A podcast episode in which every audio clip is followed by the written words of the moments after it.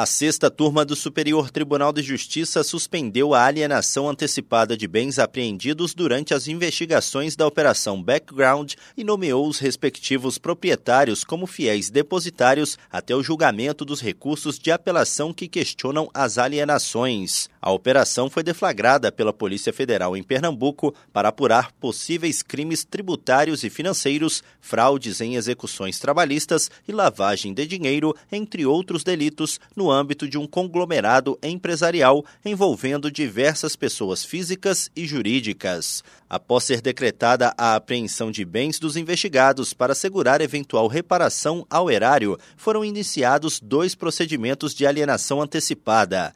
A defesa dos investigados recorreu sem sucesso ao Tribunal Regional Federal da Quinta Região contra a venda antecipada, alegando que, por se tratar de bens infungíveis, como obras de arte, joias, pedras preciosas, veículos e embarcações, a alienação seria irreversível. Sustentou que a apreensão de todos os bens dos investigados seria medida desproporcional e contestou a possibilidade de alienação antes mesmo da conclusão do inquérito policial. No STJ, o relator, desembargador convocado Jesuíno Risato, explicou que, apesar de as apreensões terem sido justificadas, essa medida deve ser adotada com razoabilidade e proporcionalidade ele apontou que as apreensões foram cumpridas em maio de 2021 e até agora não há nenhuma previsão de propositura da ação penal.